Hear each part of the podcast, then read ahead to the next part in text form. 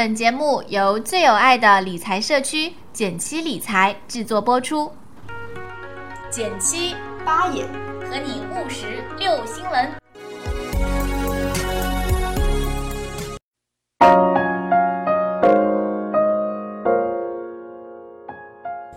大家好，我是简七。大家好，我是八眼。最近上海的这个天气啊，是春雨绵绵，偶尔还春雷滚滚。对，不过最大的雷应该就是中晋这颗理财上的巨雷了。其实前段时间那个快鹿也是一样的，对，也是上海的。对，对于投资人来说，虽然他们可能会有各种各样的原因导致兑付困难，嗯，但对投资人来说都一样，就是钱到期了拿不回来。对，那么这一颗投资总额达到三百四十多亿。投资人超过十三万的巨雷到底是怎么回事儿？我们今天就来聊一聊，并且想分享一些，呃小技巧，如何快速的识别不适合你去尝试的平台。嗯，在四月六号，警方确认这个中晋投资有限公司涉嫌非法吸收公众存款和非法集资诈骗罪的这一天，我们就科普了一个文章，叫做《千万看出爸妈的钱》，又一个三百亿的理财平台倒了。我们发了这个文章以后呢，很多小伙伴都在后台给我们留言，各种他自己投的 P2P，问我是不是 P2P 这么危险都不应该投了。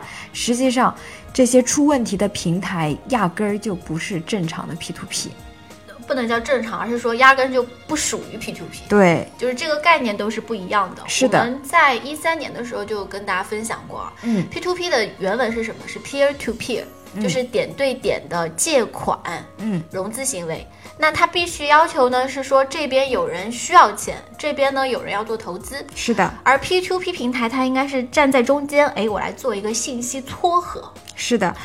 而最近一些出事的平台呢，我们会发现它压根儿就不是说我来做信息撮合，嗯，而是我就是下面放很多门店，然后在路边发传单说，你放心，我这公司大，我这个公司牛，你只要把钱给我，我就给你保本保息，然后还你多少多少钱，嗯，但是他会绝口不提说这个钱流向了哪里。对，这个就和 P to P 的本质有巨大的差别，你压根儿就找不到你 peer to peer 对方那个 peer 的借款方到底是谁，你是完全不明晰的。对，所以呃，很多人说呃要去判断这个平台到底有没有事儿。首先，我们确实很难去跟你说它肯定没事儿，嗯，因为一个平台它除了有合规风险，它还有坏账风险，就是方方方面面它。就是你拿不回来钱的可能性是有很多种原因造成的，对。但是我们现在想要分享的呢，我们先不要考虑它正常情况下就是金融属性的一些风险，嗯，而是它从合规性上，它从这个合法性上就有问题的，就是我们前面说到的，你他把钱拿过来，然后给你保本保息，但是你是根本不知道他钱去哪儿了，对，是的。像这样子的方式呢，就是典型的非法集资。除了资金流向这一点以外呢，肯定还有很多大家可以通过更容易的方式去辨别，呃，可能会有问题的平台。所以，我们今天更多想分享的是一些，嗯，看起来怪怪的东西。对，其实用一些非常浅显的点，你就能发现这个平台有问题。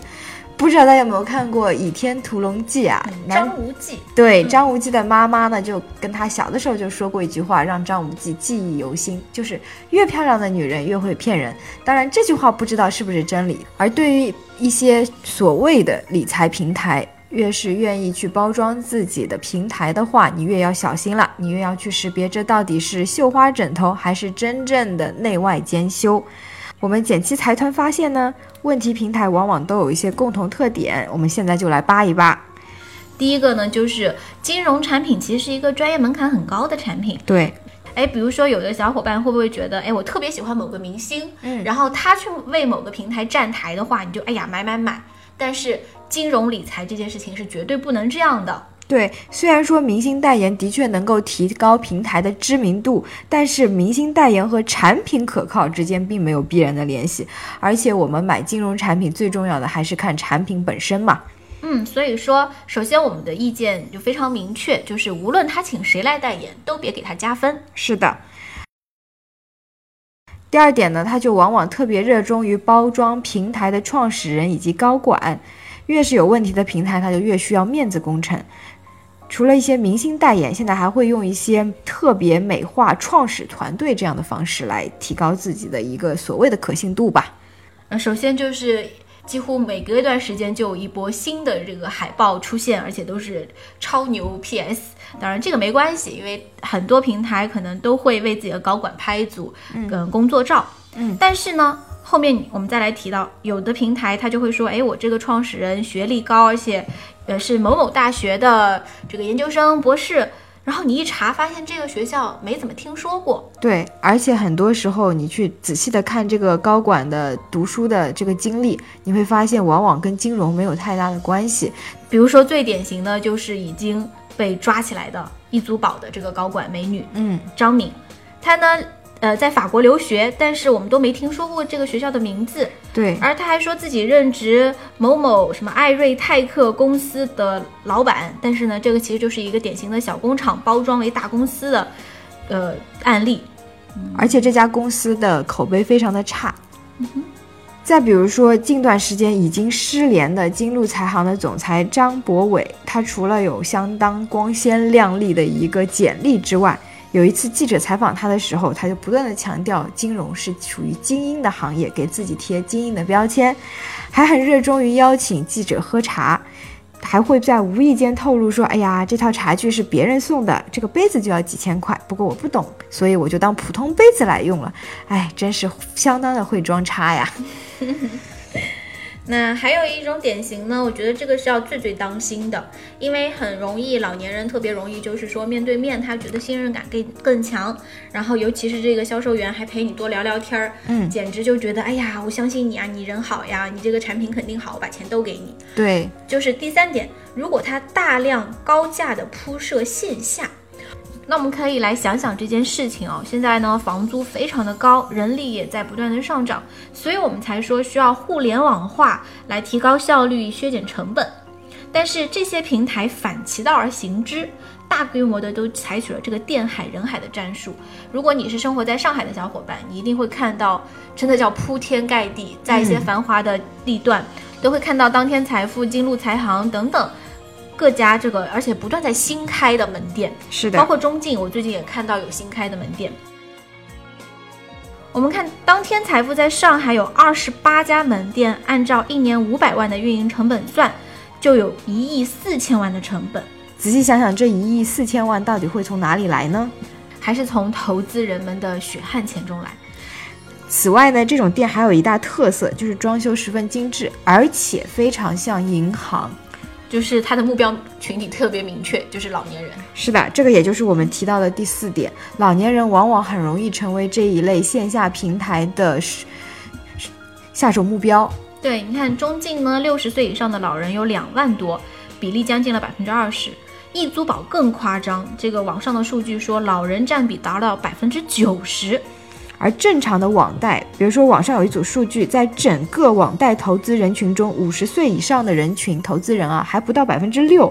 但是中晋也好，易租宝也好，老人的比例却过于的高。